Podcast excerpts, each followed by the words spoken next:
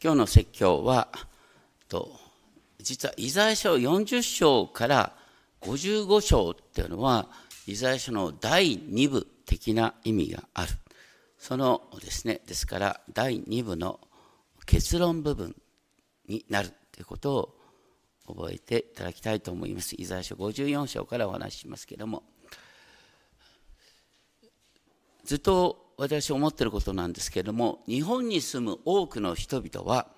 失敗をすることや人々から非難されることを異常に恐れてはいないでしょうか。そういう中でせっかく信仰に導かれた人もなんか「え敬虔なクリスチャン」とか言われたりですねその言われなきゃいけないっていう看板を背負って窮屈な生き方をすることがあるかもしれません。でもイエス様を信じて永遠の命を受けたっていう約束は死んでも天国に行けるっていうことを超えて今ここで生きる気力と希望を生み出すものです。それはあらゆることへの怯えに追い立てられるような呪いから全ての労苦が無駄にならないという祝福の世界に移されたことを意味するからです。私たちは人がどんな評価を下そうとも大胆に神から促された道に向かって羽ばたくことができます。人生のゴールは神の平和、シャロームで満たされている。それを覚えるときに私たちは被害者意識や自己憐憫という奴隷根性から自由になることができます。神の子としての誇りのうちに与えられた人生を自由に堂々と希望に満ちて生きることができるんだっていうことを今日全体を通して覚えていただければと思います。イザヤ書54章1節ね、喜び歌えっていうことから始める。喜び歌え。子を産まない不妊の女よ。また、続けて、歓喜の声を上げて叫べ本当に大きく喜ぼうよっていうことが書いてある。それどういう文脈かっていうと、ね、イザヤ書53章にあった主のしもべの予言。主のしもべが53章10節に記されていたように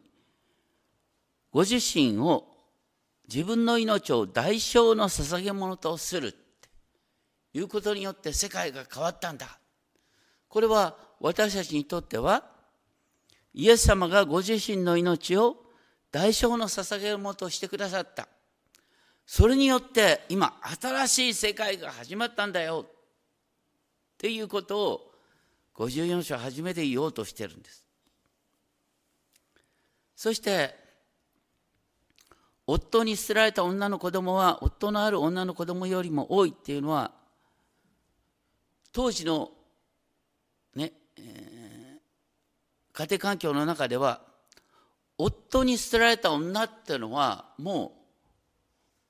生きていく道がない。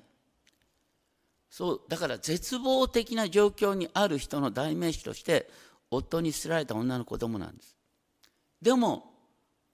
そういう人々が夫のある女の子供よりも多くなるっていう逆転。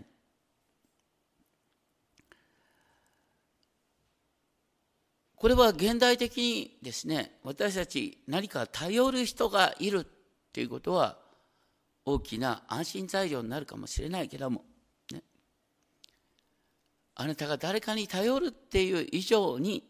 主に信頼すると主こそが祝福の源なんだよっていうことを言われている。でそういう中で54章2節あなたの天幕の場所を広げ住まいの幕を張り伸ばせとこう天幕の場所を広げなさいこれからどんどん家族が増えるんだよっていう約束。でさらに綱を長くし鉄の杭を強固にせよって言って、ね、自分の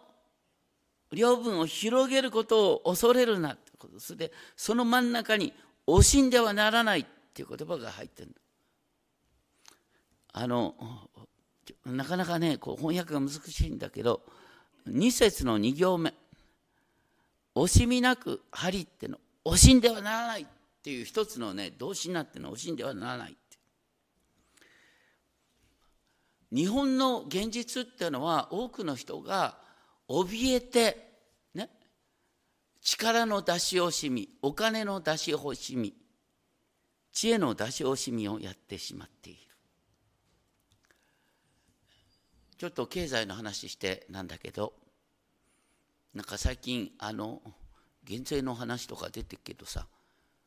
もうすでに日本の財政事情っていうのはあの国内総生産 GDP の2.6倍の借金残高になってんだよ。これ世界最悪。しかし、それでもよ、日本という国としてですね、対外純資産額では世界一。だから日本は、ね、世界に投資をしている国なんです。簡単に言うと、日本はお金が有り余ってるんです。有り余ってる結果としてみんなね、使いようがないお金を政府にお任せして政府に使ってもらい。だからそれでも使い切れずに海外に流れてるんです。これ結構いいように聞こえるかもしれないけど、これはとても悲しいことです。それは何かっていうと、国内でね、こういうことにお金を使いたいんだっていうことに回らずに、アメリカの援助に行って一番援助してるのはアメリカだよ。ところがアメリカはね世界中から金が集まってくるんだよ。なんでねアメリカは世界最大の借金大国ですよ。皆さん借金できるってのはすごい信用信用力があるという印ですよ。なんでアメリカに世界中の金が回ってくるかというとねアメリカには投資機会があるの仕事の機会があるからですよ。日本は仕事の機会がないからね余った金が国債に流れそれでも余った金が海外に流れてるんです。みんなね怯えてね少しでも貯蓄額が多ければ大丈夫だと思ってる結果として実は国の中でも貧困層が広がってくるっていう逆説があるんです。だからもうちょっと大胆に生きてみようよって話だ。それが54章3節。あなたは右と左に増え広がり、その子孫は国々を所有し、荒れ果てた町々を人の住むところとすると言って、神の民こそが閉塞感に満ちた社会を変えることができる。恐れるな、あなたは恥を見ない。恥じるな、恥ずかしめを受けないから。これね、この時のイスラエルっていうのはバビロン報酬というですね絶対的な苦難の中にある恥を味わってんだけどそういう状況を神様が変えるんだ言ってるんですなぜなら54章5節あなたの夫はあなたを作ったもの。その名は万軍の主、ね、あなたの夫。神様はね、えー、皆さんが男性でも神様はあなたの夫なんだ。言ってることは神様こそが私たちの保護者だ。ってことですね。で54章6節で「主はあなたを夫に捨てられた心に悲しみにある女と呼んだか」っていうのは、ね、イスラエルがあの国を失っているですね。そういう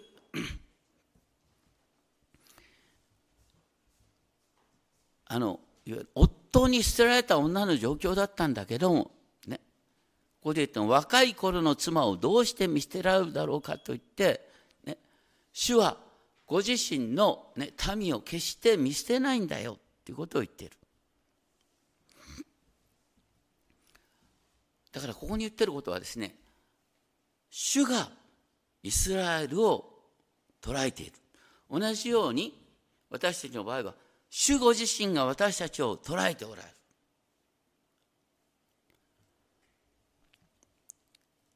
私たちがまたイスラエルが失敗したとしても48章8節にあった御言葉。48章8節で神様こう言ってた。あなたがから必ず裏切ることを母の体内にいる時から背く者と呼ばれていたことを知っていた。言ってることはねあなたが神様に逆らうっていうことは神様はよく分かってるんだよって。あなたが失敗することもよく分かってるんだよって。だからね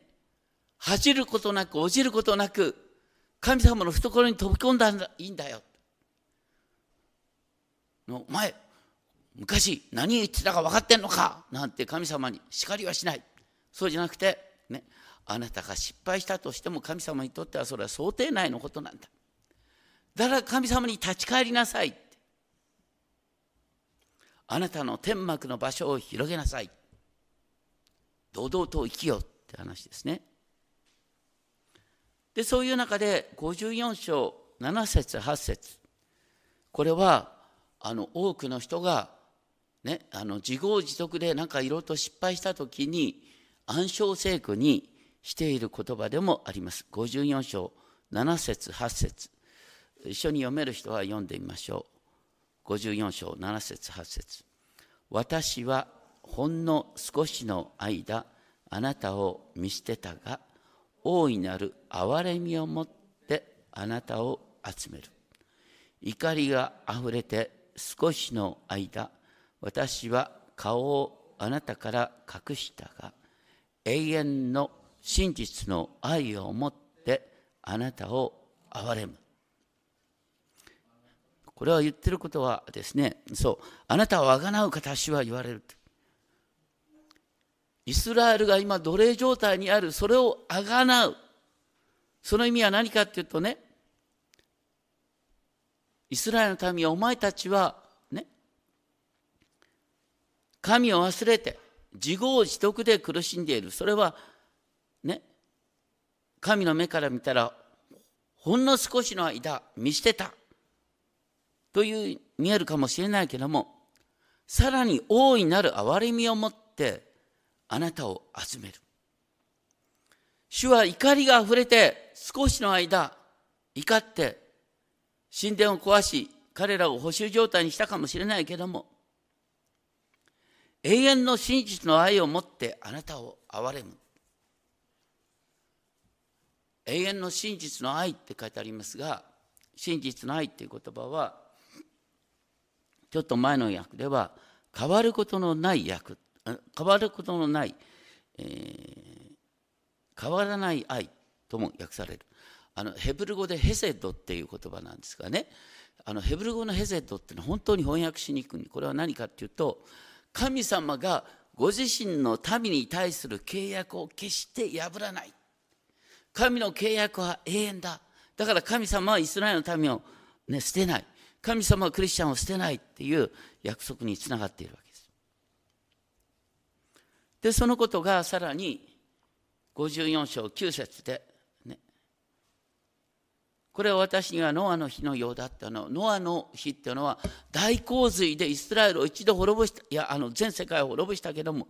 ね、もう二度と神様は洪水で滅ぼさないとおっしゃった。それと同じように、神はイスラエルを回復した後、イスラエルを守り通すっていうことを言っている。それから54章10節で、たとえ山が移り、丘が動いても、ね、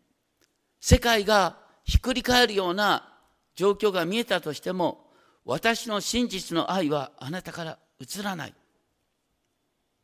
この真実の愛っていうのもさっきのヘセドですね。契約の愛。だから神様はね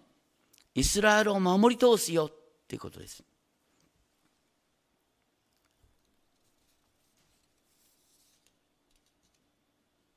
私たちはね私たちの場合は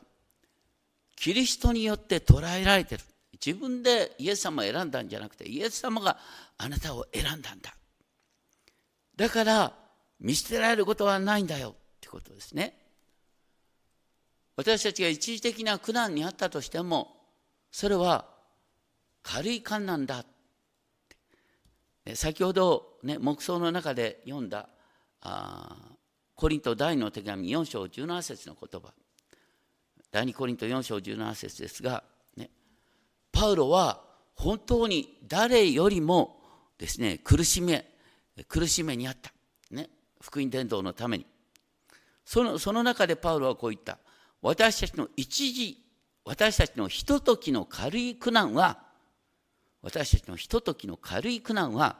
それとは比べられないほど重い永遠の栄光を私たちにもたらす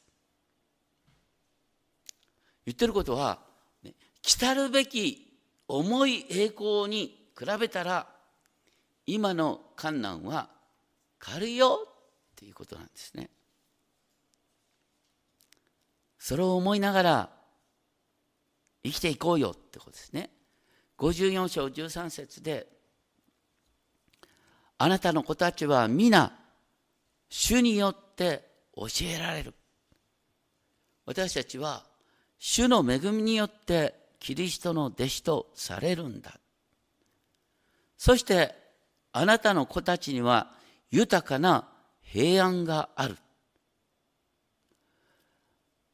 この豊かな平安っていう言葉は、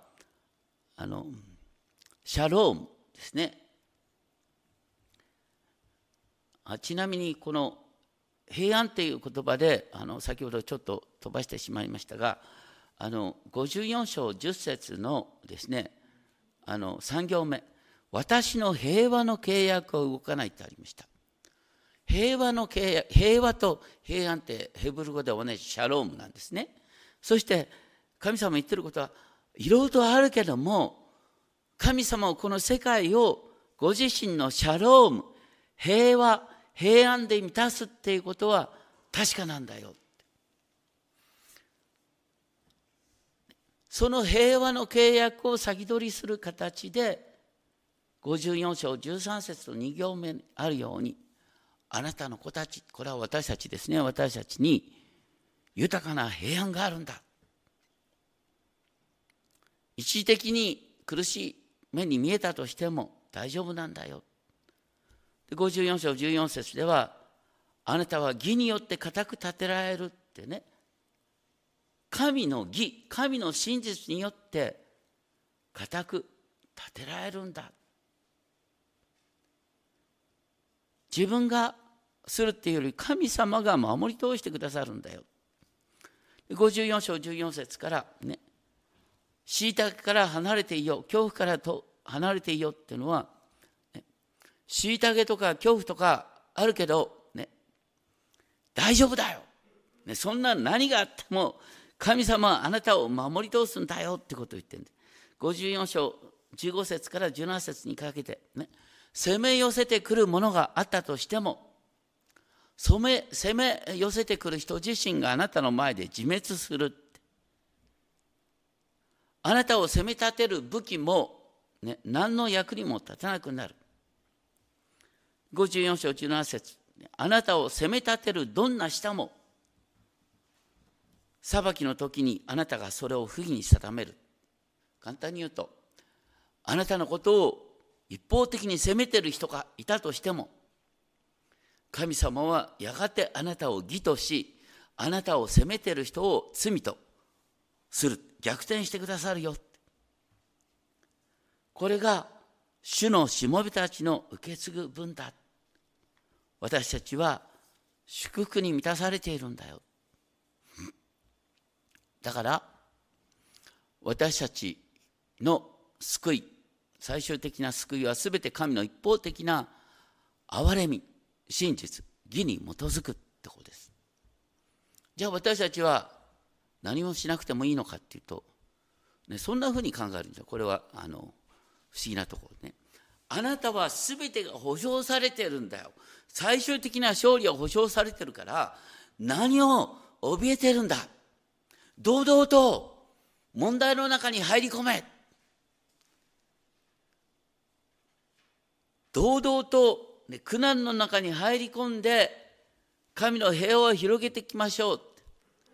もう自分で自分を守る必要なんてないんだよ。神様があなたを守ってくださるんだから、大胆に生きようよっていう話になる。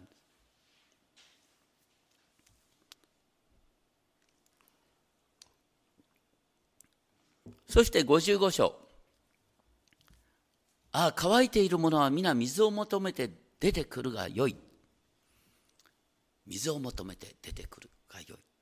イエス様こうおっしゃった。誰でも乾いているなら私のもとに来て飲みなさい。乾きを感じるってのはイエス様のところに行って乾きを癒していただけるチャンスになるその時にイエス様によって乾きを癒されたらあなたの心の内側から奥底から生ける水の川が流れ出るって話になってくるでしょだからね、大胆にイエス様にすがっていけばいいんだよ。そして、55章2節神様は私によく聞けっていう言葉が一番最初に出てくるんですね。55章2節の一番最初の言葉よく聞きなさいっていう言葉なんですね。いろいろとですね自分の食料だとかですねあのそんなことを気遣っているものとにかく神の言葉を聞きなさい神の救いのご計画の中に身を浸しなさいよ。っていう話なんです。そして55章3節に終わりにあるようにあなた方と永遠の契約を結ぶ。ダビデの確かで真実な約束。見よ私は彼を諸国の民への証人とするというのはこれは主のしもべに対する約束これは、ね、キリストが全世界の王となるっていうことが書いてある。でさらに55章5節を見るとあなたがね見知らぬ人に声をかけると向こうの方から走り寄ってくるようになるだから私たちがこれはキリストともにこの世界を治めるものになるっていう約束として理解することができる。いつも開くけどもねダニエル書7章っていうとダニエル書7章13節にキリスト予言が出てくる。で7章の結論は何かっていうとね主の民キリストの民が全世界を治めるんだよ私たちはキリストともに全世界を治めるそういう立場が約束されているんだ。最終的な勝利。でそういう中で55章 6, 6節。主を求めよお会いできる間にっていうの。は、ね、お会いできる間にっていうのはどういうことかっていうと、ね、私たちは人生の中でね、我が神我が神どうして私をお見捨てになったのですかってね。神様を遠く感じるような時がある。だから、ね、そういう時は必ず来るんだから今、ね、本当に主を身近に感じる時に大胆に主主を呼び求め主にあるですね祝福を体験してごらんなさいよっていうことを言ってるんです。でそういう中で55章7節悪しきもの不法なものこれは、ね、自分の計画を、ね、第一にするものに対して、ね、そんなものよりも主に立ち返りなさい。自分の計画のために主を利用するんじゃなくて主に立ち返り主が何を望まれるかっていうことを第一に考えてきなさい。主に帰れ。55章7節。そうすれば憐れんでくださる。私たちの神に帰る豊かに許してくださる。本当に必要なのは繰り返し主に立ち返ることなんだ。そういう中で55章8節9節。これも多くの人が暗唱している聖句ですね。55章8節9節。読める人一緒に読んでみましょう。55章8節9節。はい。私の思いはあなた方の思いと異なりあなた方の道は私の道で異なるからだ。主の言葉。天が地よりも高いように私の道はあなた方の道よりも高く私の思いはあなた方の思いより高い。私たちはね、えー、人生の中でね、えー、なるべく最短距離で祝福をつかみ取りたいと思うんだよね。そしていろいろと考えるんだよ。でもなかなかそう思い通りにならないね。いやこんなはずじゃなかったのにって思う。こんなはずじゃなかったのにって思う時にね神の思い神の道は私の思い描くよりもはるかに高いんだよ奇想天外なんだよっていうことを言おうとしている。これはイスラエルにとってはどういうことかっていうと 現在のねキリスト教ねまたユダヤ教があるのはどうしてかっていうと彼らが、ね、バビロン帝国によって滅ぼされて神殿がなくなってそしてああこれは私たちの罪のせいだっていう主に立ち返ったバビロン報酬の結果としてユダヤ人の信仰は固くされてそれでそこに私たちが追記されるようにキリスト教が生まれるわけですよ。だからあのバビロン報酬という悲劇がなければ福音は伝わってないんです。バビロン報酬という悲劇がなければ聖書も現在の形に返済されてないんです。そういう意味でね神様の計画っていうのは本当にはるかに人間の思いを超えているんだよって。それを私たちにあの当てはめるとねあのこんなはずじゃなかったなって思ったもこれはね20年30年のタイムスパンで考えましょうって話です。まあいつも言いますがね僕は野村証券に入る時に本当にね祈りながら「主よどっちが御心でしょうか?」ってね祈りながら決めた。ね決めてあの入社3日目にですね私は御心を読み間違えたって深く後悔してですね10年経って進学校に入ってもなおああもう私は遠回りをしてねおかげでですねヘブル語もギリシャ語もついていなくいけなくて大変だもうちょっと早くですねこの道を考えるべきだったなんてねえらい後悔してたんだよ。本当でも結果的にねギリシャ語もヘブル語もさほとんどできないとか言ってながら結局あのこの 新化薬2017年解約する時に、まあ、少しなりともねあの聖書翻訳のお役には立ってるんですよ。特にこの「非聖書40章から、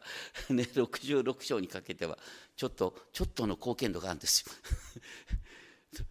どうしてかっていうとさあの要するにヘブル語できなくたって要するにやる気の問題なんだよ。要するにそこにね喜びを見出すかっていう問題なんだよ。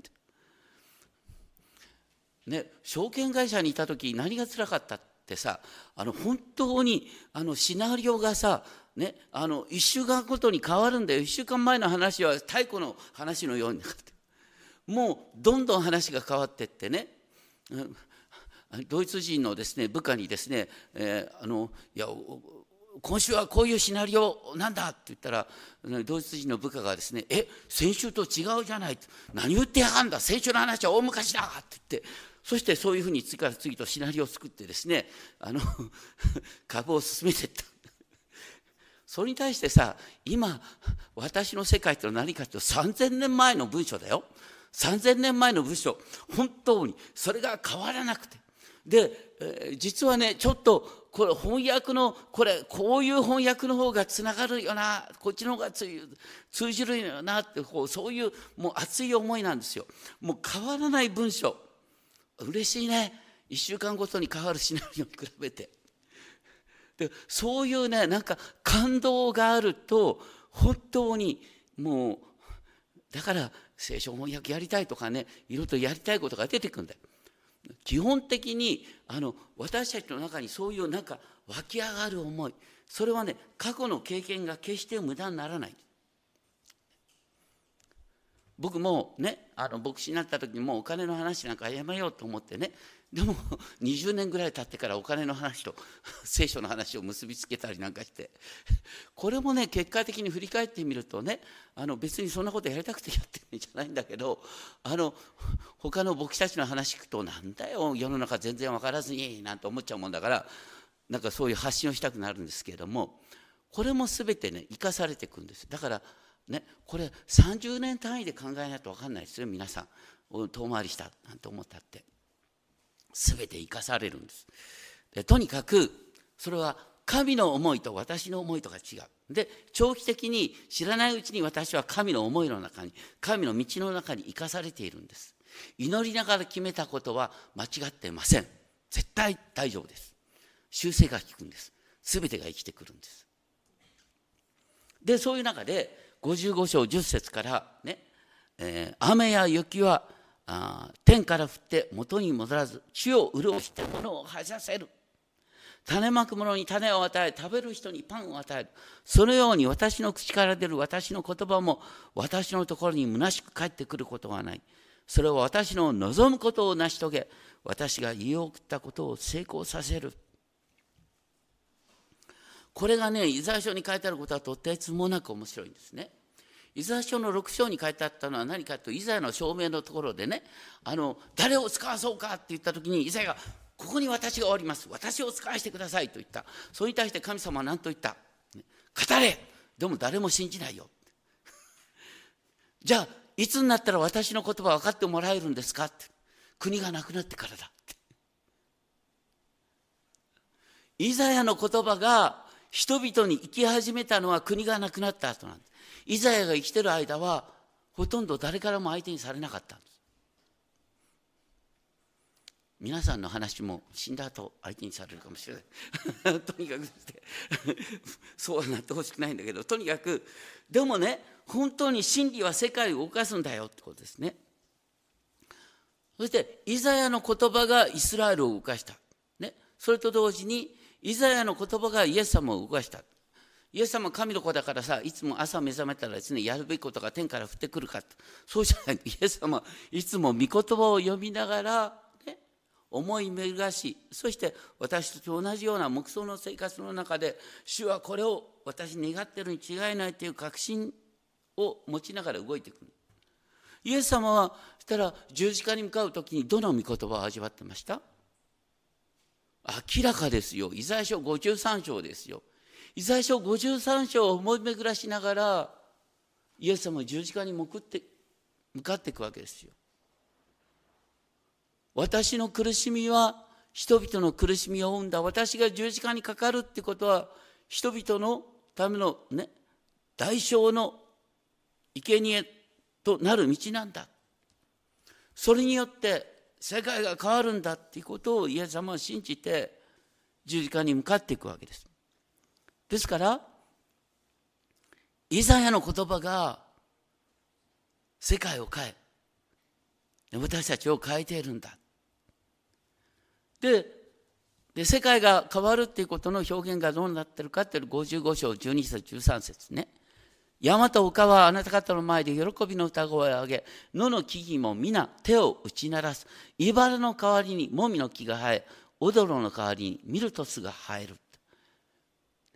茨っていうのは人を傷つける役に立たない木の代名詞。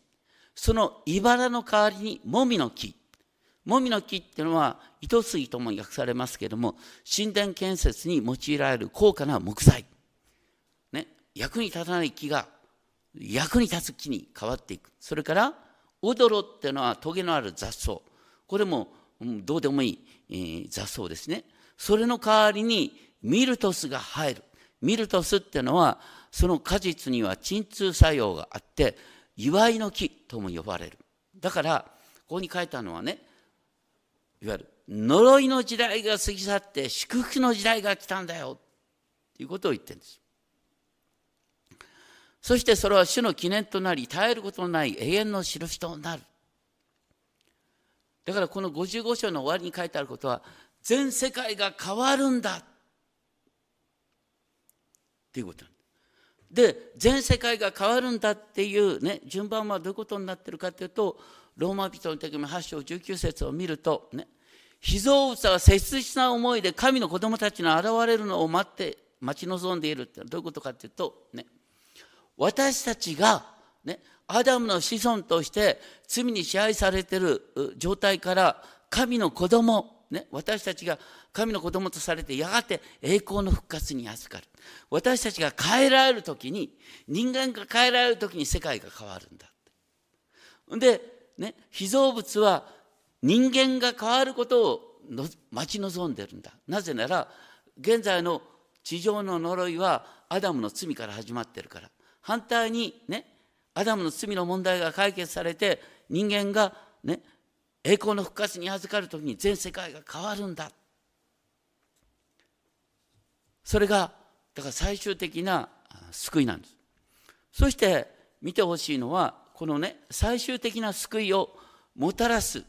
始まりは何かというと53章にあったですね主のしもべなんです。それで今日一番最初に読んでるんですね。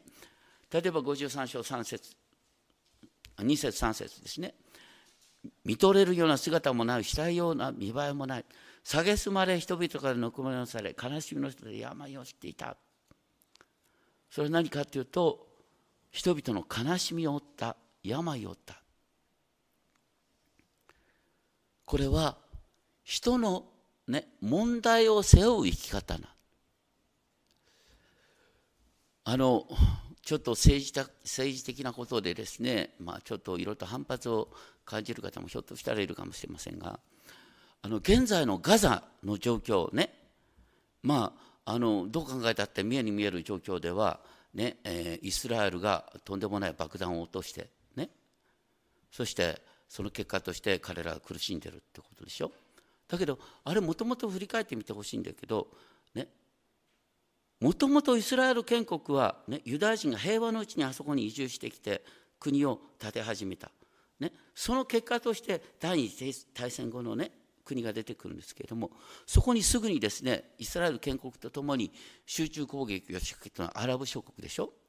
アラブ諸国の攻撃によって難民が生まれたんですよ。パレスチナ難民が。アラブの大義と言いながら本当は彼らね